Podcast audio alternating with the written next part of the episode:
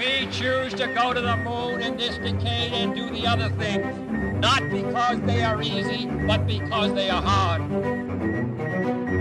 If you're going to pick some place to die, then why not Mars?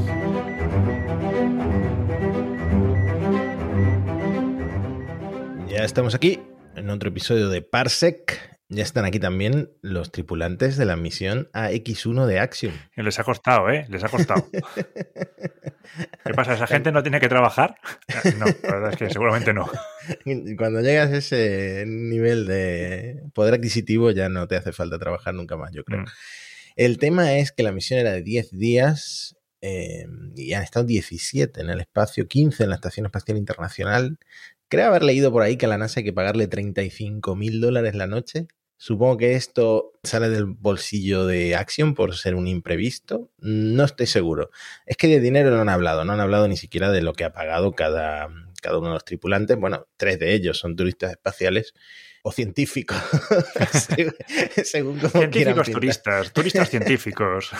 según como quieran pintar la misión. Y luego tenemos a López Alegría, que es, bueno, forma parte de Axiom, o sea, que ha viajado como empleado, pero se ha divertido también, supongo, en estos 17 días. De hecho, amerizaron el 25 de abril y el 27 despegó la misión Crew 4. Creo que es la séptima misión tripulada de SpaceX, incluidas eh, Inspiration 4, eh, Axiom, etc. Estaban ahí bajando cápsulas, subiendo cápsulas, parecía, parece alza SpaceX ahora. Sí, eh, muchos chistes sobre las escobas voladoras que decía Rogozin, ¿no? Eh, Mm. Porque la verdad es que SpaceX funciona como alza, como dices tú. Y, mm, y lo que no había leído, no lo llegamos a comentar, habíamos comentado que iba eh, Cristina no sé cuánto Foretti. Samantha Cristoforetti. Samantha Cristoforetti, sí. Lo que no había leído es que Jessica Watkins, que es una de las tripulantes Crew 4 por parte de la NASA, es la primera mujer negra en la Estación Espacial Internacional como tripulante. Claro, ¿eh? En 2022 me ha sorprendido muchísimo. Ya, ya, es muy llamativo. De ahí la importancia de las políticas también de representación, ¿no? De que las niñas Mm. negras de Estados Unidos, por ejemplo, pues se sientan eh, identificadas con esta primera astronauta que forma parte de una tripulación de la Estación Espacial Internacional. Una noticia muy curiosa. Pues sí. Esta semana también ha ido mucho de motores. Hubo un día, está Elon Musk muy, muy troll en Twitter. Vaya sorpresa. Bueno, como nuevo dueño, casi dueño de Twitter, se lo puede permitir.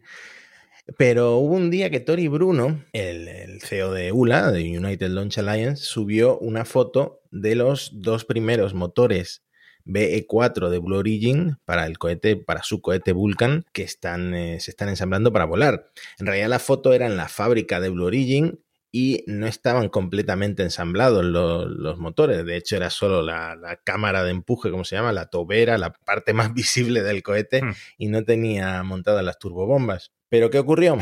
Que- Pequeños detalles. que minutos, horas después, Elon Musk subió una foto de decenas de motores Raptor 2. o sea, comparados con los dos. Es que no puede contenerse este hombre, ¿eh? Madre ya hemos comentado en el podcast que Blue Origin se ha estado retrasando con la entrega de estos motores tan potentes para ULA y eh, a Elon Musk no se le ocurre otra cosa que el mismo día subir una foto de decenas de motores Raptor 2, los nuevos, los que van a hacer el primer vuelo orbital de la Starship, en Starbase eh, ya listos para eh, ser acoplados a un cohete y para volar. Estos cohetes, pues en realidad son eh, muy potentes los dos. Creo que los de Blue Origin son más potentes. Los de eh, SpaceX son 230 toneladas de, de fuerza, de empuje. El último que salía en la foto tiene el número de serie 52. O sea que hasta ahora se han fabricado 52.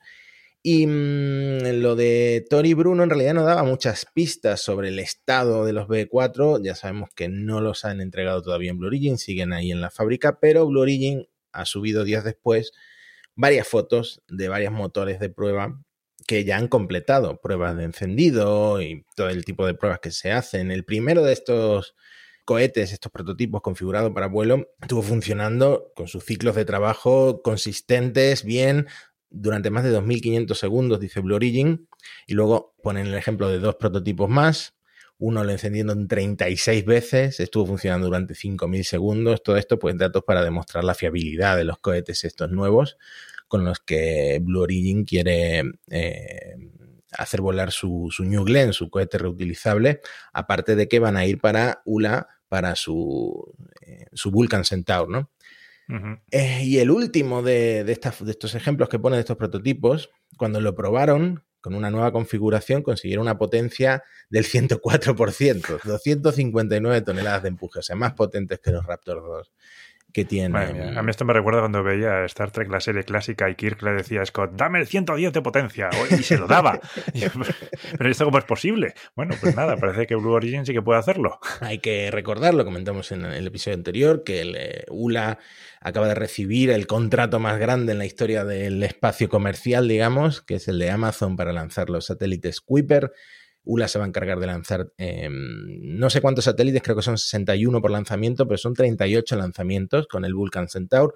Tori Bruno estuvo comentando también. Tori Bruno es muy activo en Twitter, vale la pena seguirlo y ver las respuestas que da a sus seguidores. De una forma mucho más contenida y profesional que los más, la verdad. nada, nada que ver con Nada que ver.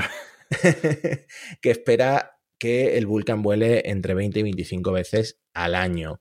Además, se sabe desde que se anunció esto del contrato de Amazon, van a intentar recuperar los motores, la parte más cara de los propulsores, en el futuro, pues con un, helicóptero, como lo va a intentar, estamos grabando esto en lunes, lo va a intentar esta misma noche eh, Rocket Lab recuperar por primera vez su cohete Electron con un helicóptero. Estaremos atentos y ya en el siguiente descubriréis, si no vais a Google y lo buscáis vosotros mismos por vuestra cuenta, si, si, ha funcionado o no esta forma tan llamativa de recuperar un cohete. En cuanto a SpaceX, una cosa más, y te tengo que preguntar luego por, por un tema muy interesante que además tiene que ver con el primer episodio de Parsec, es que se filtró en Starbase, donde se fabrica la Starship, una foto, una foto bastante llamativa de una prueba que aparentemente salió mal porque se ve lo que es el tubo de transferencia de propelentes de la Starship, concretamente del Booster 7, es decir, la parte de la parte grande, el Super Heavy,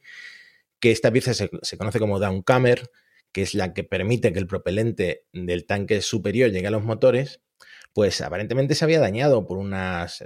Mm, había implosionado por una diferencia de presión, ¿no? Entonces es más que probable, yo se lo pregunté a lo más en Twitter, ¿crees que volará el Booster 7? No me contestó. No te contestó, eh, vaya. Con 90 millones de seguidores, evidentemente no me va a contestar a mí. Nunca se sabe, ¿eh? A gente más rara ha contestado. Ha contestado a Alex. Contesta Alex Barreto. Si escucháis Elon, podéis conocer esa historia. Y, mm, y no sabemos si va a volar el Booster 7, tendrían que reparar esta pieza lo que sí sabemos es que el Booster 8 pues está casi listo y el Booster 9 sigue en proceso de fabricación. Así que. Tampoco tienen prisa, ¿eh? La FAA todavía no les deja lanzar. han vuelto a retrasar. Que han vuelto a retrasar. La aprobación ambiental un Hasta mes el más. 31 de mayo. Dicen que siguen revisando los 18.000 mails que mandaron los fans de, vale. SpaceX, pero al mismo tiempo, como SpaceX ha hecho alguna- algunos cambios en el cohete, pues tienen que revisar esos cambios también. Claro. Entonces, en el primer episodio de Parsec, ¿de qué hablamos y qué novedades hay respecto a este tema? El primer episodio de Parsec que nos lo puso Vladimir Putin en bandeja fue acerca de una prueba antisatélite que realizó la Unión Soviética, perdón, en Rusia. ¿eh? Tengo unos lapsus a veces. Últimamente no se sabe muy bien. Madre mía. que es como la Bueno, escena por- de los Simpsons, ¿no? Que se da vuelta Exactamente. Pues eso, Rusia hizo una prueba antisatélite, se cargó uno de los suyos y a raíz de eso pues hubo varias declaraciones, por ejemplo, del administrador de la NASA, Bill Nelson, que dijo que era una prueba irresponsable. Aunque Rusia dijo que eso no ponía en peligro a nadie, bueno, lo cierto es que los astronautas en la ISS tuvieron que meterse en las naves por si acaso. Bueno, pues seis meses después del primer episodio de Parsec y de esta prueba rusa, pues la vicepresidenta de los Estados Unidos, Kamala Harris, hizo unas declaraciones en la base de Vandenberg el 18 de abril diciendo que oficialmente no realizarían más pruebas antisatélite. En concreto decía que no iban a realizar más pruebas destructivas mediante ascenso directo. Mm, Es decir, la de lanzar un misil desde un barco, un avión o algún otro sistema hacia el satélite en órbita y destruirlo allí. No prometen nada de hacer este tipo de ataques con satélites, ¿no? Directamente. Ha sido un poco específica, eso es verdad, pero eh, es un paso, es un paso en la dirección adecuada, creo yo. Volvió a declarar estas pruebas irresponsables, igual que había hecho Bill Nelson, y en general ha sido bien recibido. Rogozin hizo algunos comentarios también al respecto, no muy positivos, pero en general me pareció haber leído en algún sitio que Rusia también lo consideraba un paso en la dirección correcta. A ver, de momento sabemos que hay cuatro países que han hecho estas pruebas. Uno de ellos es Estados Unidos, además de China, India y Rusia, estas dos recientemente. Es bueno que dejemos de hacerlas, es bueno que no se sigan destruyendo satélites en órbita y generando más basura espacial, porque es un problema, es un problema y se está viendo y no puede ser. Y que encima lo generemos por estas pruebas es que no puede, no tiene sentido. Además ya tenemos un archivo importante en Parsec para ir enlazando a episodios anteriores. Tenemos el de la basura espacial, tenemos el de las pruebas ASAT. Y claro, el problema de estos es que si tú destruyes un satélite con un misil, pues vas creando nubes de piezas que si se chocan con otros satélites pueden crear más nubes de, fragmentos y así sucesivamente en un efecto cascada y al final tenemos la, órbita terrestre hecha pues eso, un estercolero. Yo creo que deberíamos pasar ahora a una nota un poco más eh, positiva. ¿De basura en órbita hablamos de basura en Marte? bien enlazado. Pero yo creo que esta foto o estas fotos que ha publicado la NASA del helicóptero Ingenuity, no sé si el oyente sabrá de qué hablamos, pero han sido bastante virales, van a pasar a la historia como de las mejores fotos de mm, exploración espacial eh, que se han hecho nunca, porque son realmente impresionantes. Además es una imagen que no se suele tomar, es decir, se ha visto desde órbita este tipo de piezas, sigo manteniendo un poco el misterio, pero nunca han dejado que un rover o algo en tierra se acercara mucho, porque había cierto riesgo, te podías enredar con cuerdas y con sistemas, entonces nunca se habían visto tan de cerca como ahora. Hmm. Bueno, el rover eh, Perseverance, que era, es el rover que llevaba el helicóptero Ingenuity, hace esa maniobra de aterrizaje en la que todos nos quedamos un rato sin respiración, con esa grúa, con sus retrocohetes y, bueno, primero para amortizar el vuelo con un paracaídas. Entonces, mientras ingresa en la atmósfera de, de Marte, el Perseverance está protegido por un caparazón, una carcasa que no sé si tiene nombre específico. La cuestión es que eso se suelta con el paracaídas y fíjate lo fina que es la atmósfera de, Marte, que a pesar de ir con un paracaídas, las fotos que ha hecho el Ingenuity que se acercó a verla, está pues parcialmente destruida, ¿no? Se estampa bien estampado. de hecho. Ha quedado eh hecho piezas. Está, sí, sí. Basurilla espacial. la narrativa para lo que, los que hemos seguido el tema, por ejemplo, en Twitter, con las múltiples cuentas que tiene la NASA de, mm, de sus rovers y tal, es que primero el paracaídas fue localizado por el Perseverance, que lo fotografió a principios de abril, y luego mandaron a explorar la zona al helicóptero. Mi misión favorita en este momento, que es el Ingenuity, que lleva ya 26 vuelos en Marte. Todo con Ingenuity. Recordemos que solo iba a durar un mes y lleva, yo que sé, un año y no sé cuánto eh, volando. No como los de Axiom. Las fotos que hace el Ingenuity son realmente espectaculares. El paracaídas, bueno, está cubierto de polvo, pero no sé si recordáis de la misión del Perseverance que tenía como una especie de mensaje en código con, colores naranja, ¿no? Todavía sigue atado al caparazón del Perseverance por un montón de cuerdas, no sé cuántas, creo que eran como 80 cuerdas de suspensión y mm, algunas se ha roto, pero en general el estado es bastante bueno. Yo creo que hasta la NASA se sorprendió, a pesar del impacto a 126 kilómetros por hora. Y las fotos, pues eso, tenéis que verlas. Vamos a dejar el, vamos a dejar el enlace porque las fotos son realmente espectaculares. Ahora, las fotos son espectaculares y tu artículo en Gizmodo estaba muy bien, Matías, pero nunca nadie va a poder superar el titular de la National Geographic. ¿Sabes? La NASA encuentra restos de una nave espacial destruida sobre la superficie de Marte. El redactor aquí dijo, y que Jiménez, voy a hacer el titular que tú siempre querías hacer y va a ser de verdad. Ojo que he visto gente quejándose de, este supuesto clickbait, pero una vez que supera la barrera de la genialidad no es clickbait, para mí es una obra de arte. Así que nada, enhorabuena a ese redactor de National Geographic. Yo creo que el tema principal de este episodio, y el que nos va a llevar más tiempo comentar porque hay que desgranar muchas cosas, es lo que se llama la Decadal Survey que no es de la NASA, aunque muchos titulares han confundido este tema. Y en realidad creo que merece una explicación antes de pasar a la de, este, eh, a la de esta década, explicar qué es esto de la encuesta decadal. Sí, cada 10 años la, bueno, el Consejo Nacional de Investigación de la Academia Nacional de Ciencias de los Estados Unidos prepara un documento, un documento realmente denso que tiene una revisión de toda la literatura que hay en astronomía y astrofísica. Hacen también reuniones, se juntan con los científicos y con todo ello preparan este documento que es los intereses que tiene la comunidad científica estadounidense eh, de cara al espacio. Es decir, cuáles son los principales intereses que han detectado que tiene la comunidad científica para realizar durante los próximos 10 años o un poco más a futuro. Es un documento te lo puedes llevar antes de dormir si te falta el sueño. Son 780 páginas de detalles técnicos y análisis de las distintas misiones y objetivos que puede tener la NASA. No es un documento vinculante, como dices, no es un documento de la NASA, propiamente de la NASA, pero la verdad es que la agencia se rige bastante por esta guía y si hiciera algunas misiones que no siguen las directrices que se marcan en ella, tendría que justificar bastante bien por qué. Alguna vez ha pasado. O sea, esta guía que acaba de salir cubre desde 2023 hasta 2032. En 2032 saldrá la siguiente a partir de 2033, supongo. Y cubre las misiones que la, en las que la NASA debería centrarse, aunque, como dices, no es vinculante.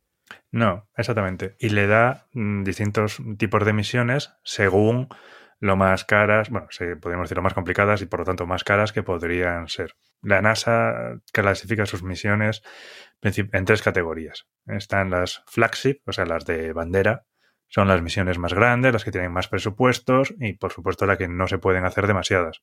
Te puedes permitir una o dos de estas misiones por década. Luego, las misiones medianas, que se llaman New Frontiers, ¿eh? nuevas fronteras, que son de coste medio y bueno, pues puedes permitirte algunas más. Y luego están las misiones Discovery, que son misiones ya más pequeñas, con menor coste, también generalmente mucho más rápidas y las puedes hacer varias a lo largo de la, a lo largo de la década. Las New Frontiers y las Discovery están normalmente, como las llaman, eh, dirigidas por un investigador y las flagships son misiones que ya decide el cuartel de la NASA siguiendo un poco las, siguiendo por supuesto las directrices del, del survey. Hmm. Por lo que he leído en el survey, en la encuesta de, este, de esta década, ha sorprendido la prioridad que se ha planteado, porque de la, dentro de las misiones de clase flagship, como dices, la prioridad número uno para los científicos estadounidenses o para los consultores de la NASA, podemos llamarlos, es ir a Urano. Es que es uno de los grandes olvidados. Hay muchas cosas que pasa en Urano. Para empezar, Urano y Neptuno son planetas que se han visitado muy poco, tampoco como una única vez. Solamente las visitó eh, la Voyager 2. Eh, de hecho, se suele hablar de la maldición de las Voyager, de estos planetas que ya ha visitado la Voyager, entonces ninguna misión surge porque como ya las vimos, pues ya está. Y son planetas que están muy lejos, claro, que cuesta mucho llegar hasta De hecho, la, típica foto que tenemos de Urano es de la Voyager 2 de 1986, o sea que se podría actualizar por algo, por, algo más moderno. Se han tomado misiones, se han tomado fotos también desde el Hubble y se ha tomado desde otros telescopios, eh, creo que era un ultravioleta, ahora no me acuerdo del nombre. Pero desde luego, sondas que hayan ido, solo la Voyager 2 y hace 40 años. O sea que Urano está mereciendo ya un viaje. Y son gigantes de hielo, son diferentes que Júpiter y Saturno. Júpiter y Saturno son gigantes gaseosos. Y Urano y Neptuno ya los llaman ahora gigantes de hielo para marcar la diferencia en composición entre estos dos planetas. Otra cosa más es hay un montón de exoplanetas que conocemos que responden a las estructuras parecidas a las que tienen Urano y Neptuno, con lo cual estudiar estos planetas también nos permite aprender más cosas de eh, estos exoplanetas. Y a mí Urano me parece un planeta súper curioso porque es que su eje de rotación está prácticamente en el plano de la eclíptica. Es decir, me explico. Urano prácticamente está girando tumbado. Es súper raro. Esto, mm, la verdad, siento mucha envidia de los redactores de noticias en Estados Unidos porque Uranus, eh, bueno, ya mucha gente sabrá a qué me refiero, da mucho juego en los titulares. Eh, es como si en español se, el planeta se llamara Tuano, ¿no? Tuano está torcido, tiene, tiene el eje torcido. También eh, había uno por ahí que decía tu, Tuano huele, huele a pedo, claro, porque en Urano pues, pues habrá eh, cierta acidez o lo que sea. y huele a pedo. Entonces me da mucha envidia ese tipo de titulares porque no es trasladable a Urano, pero bueno, ahí lo dejo. Entonces, eh, esto de ir a Urano fue eh, una propuesta del Laboratorio de Propulsión a Chorro de la NASA, en concreto de un equipo dirigido por eh, Mark Hofstadter, y el equipo concluyó que deberíamos ir a Urano con un orbitador y una sonda atmosférica. Las dos cosas en la misma misión para eh, pues investigar, pues, como, tú dices, ¿no? De todo lo que no sabemos de Urano por estar tan lejos, la composición, la estructura, eh, su campo magnético, el calor interno que se mueve hacia la superficie, detalles de la atmósfera, las lunas, los sistemas de anillos. Entonces, una cosa interesante de este planteamiento de ir a Urano es que se plantea hacerlo con tecnología ya disponible. Esto creo que lo comenté en Elon, y es que el propio Survey, el Decadal Survey, plantea usar un Falcon Heavy desechable para enviar esta sonda, este orbitador barra sonda, porque sería una gran sonda de 7.230 kilos, para los, que el Falcon Heavy tiene capacidad, sobre todo si es desechable, si no tiene que volver a aterrizar, si em, tiene más capacidad de carga, y mm, entonces lo plantean como una posibilidad de, mm, pues ya tenemos hasta el lanzador. Mm, el problema es que lo ven muy cercano, ¿no? Entre 2023 y 2032 para aprovechar los, em, la asistencia gravitatoria de Júpiter. Lo que pasa es que también abren la ventana hasta 2038, realizando un sobrevuelo en Venus y varios en la Tierra, pero esa asistencia gravitatoria con Júpiter sería imposible. Entonces es una cosa que está bastante lejos, pero que el documento este lo plantea como la prioridad número uno para la NASA en la próxima década. A ver, a ver si sale adelante. Es que claro, las asistencias gravitatorias dependen de que los planetas estén adecuadamente alineados. La Voyager 2 llegó hasta Urano porque hizo un, juego de billar cósmico haciendo asistencias gravitatorias con Júpiter, con Saturno, hizo una con Urano y luego hizo otra también con Neptuno una combinación que no se da en ciento y pico años. ¿eh? No me acuerdo exactamente la cifra, 145 puede ser, una cosa así. Entonces, claro, si Júpiter y Urano no están adecuadamente alineados, no puedes usar a Júpiter.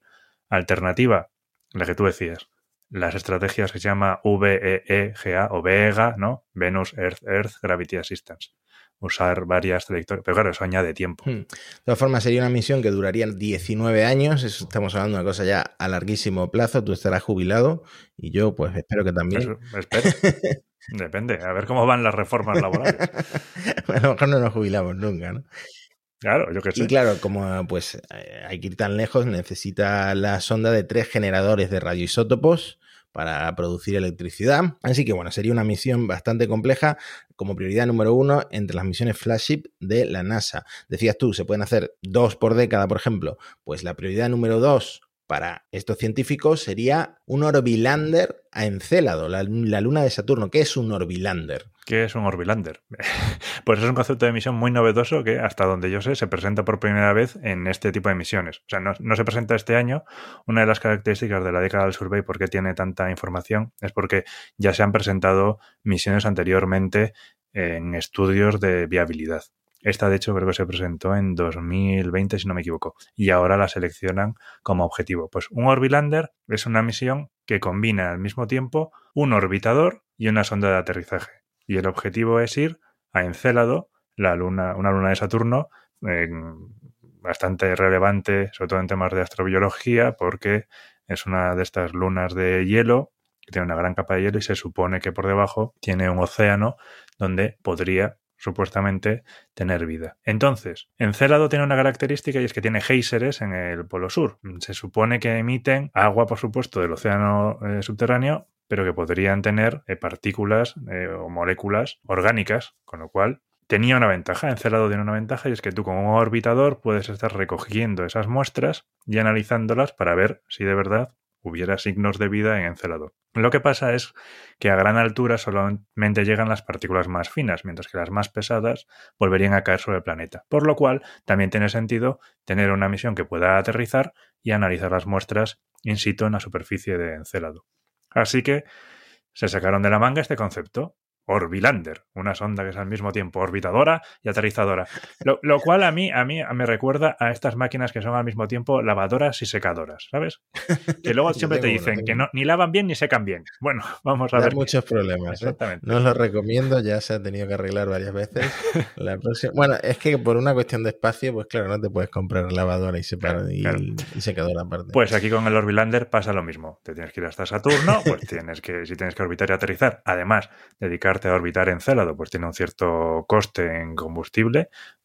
Si puedes hacerlo todo en la misma misión, pues tiene sus ventajas, obviamente. Pasa un poco lo contrario que en la misión de retorno de muestras de Marte que hablamos en el episodio anterior, que le, eh, han multiplicado las sondas en lugar de unirlas todas para, pues para mm, aumentar, supongo, la, las opciones de conseguir re, recoger eh, muestras de Marte. Claro. Esto está dentro del Decadal Survey como una de las prioridades para la NASA, pero se, lo de Marte lo llevan un poco aparte de las misiones flagship, ¿no?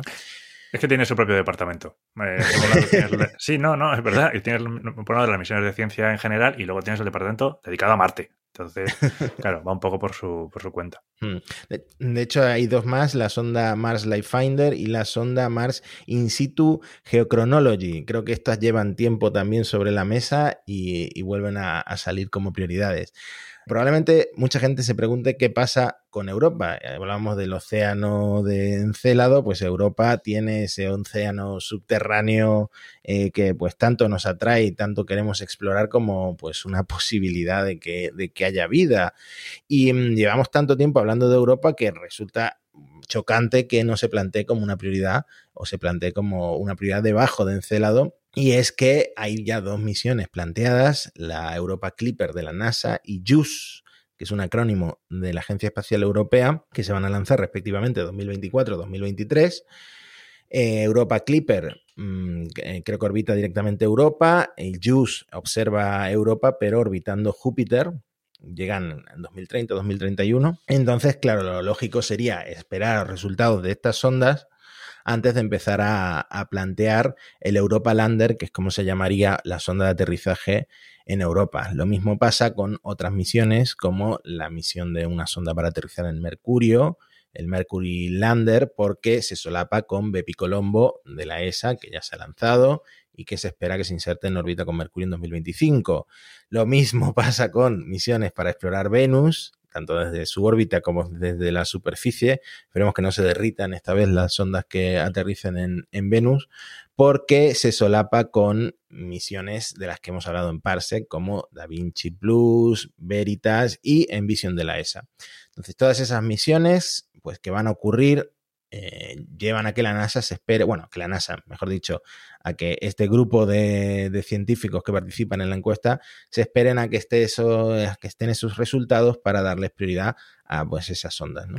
Sí, y Europa Lander que comentabas es una de estas misiones curiosas. La prioridad en la anterior década del Survey era Europa Clipper, orbitar Europa, pero el Congreso obligó a la NASA a estudiar la posibilidad de incluir un lander en esa misión. Y la NASA tuvo que estar estudiando cómo mandar un lander junto con Europa Clipper. Al final lo descartaron y también tuvieron un toque de estos científicos diciendo ¿por qué estáis estudiando esto que nadie os lo ha pedido?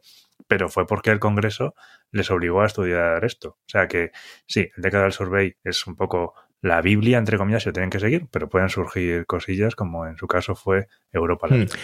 Curioso, en cuanto a New Frontiers, que sería ese programa de coste medio, pues hay un montón de misiones planteadas, eh, misiones que también llevan quizá tiempo sobre la mesa, traer muestras desde un núcleo cometario, es decir, desde el núcleo de un cometa, aterrizar en un centauro. Uh -huh. Centauro, ¿qué, qué, qué es esto? Es como una mezcla de asteroide y cometa, pero pequeñito. Es exactamente eso. Sí, el centauro, igual que es una mezcla entre un hombre y un caballo, pues el centauro es unos cuerpos en el sistema solar que están a medio caballo entre un asteroide y un cometa. Si se acercan mucho al Sol, acabarían generando comas, o sea, se supone que tienen comas, colas, se supone que tienen volátiles en la superficie.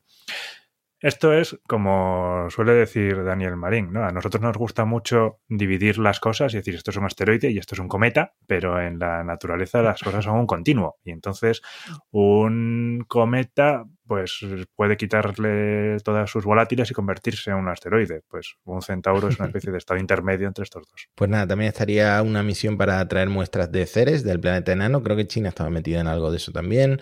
Un orbitador en Titán, la luna, pues la más grande de Saturno, el satélite más grande de Saturno. Y con el ciclo de metano. El metano tiene el punto triple, está en el punto triple del metano, esa luna, es como el agua en la Tierra. Es una luna muy curiosa. Pues otra misión interesante, una sonda para realizar sobrevuelos eh, por los géiseres de Encelado, como decías tú, eh, la sonda Vise a Venus, que incluye un globo aerostático para estudiar su atmósfera. Bueno, en realidad todo el sistema solar yo creo que va a estar bastante bien explorado en la próxima década. Bueno, si se aprueban, ¿eh? estas son propuestas, todavía tienen que ver cuáles salen adelante, no, no se van a seleccionar todas estas. Espero que el presupuesto no se vaya entero en lanzamientos del SLS. Son programas diferentes. Eh, nos hemos quedado sin tiempo, así que si te parece seguimos la semana que viene. Seguimos la semana que viene, Matías. Venga, hasta pronto. Adiós. Not because they are easy, but because they are hard. If you're going to pick some place to die, then why not Mars?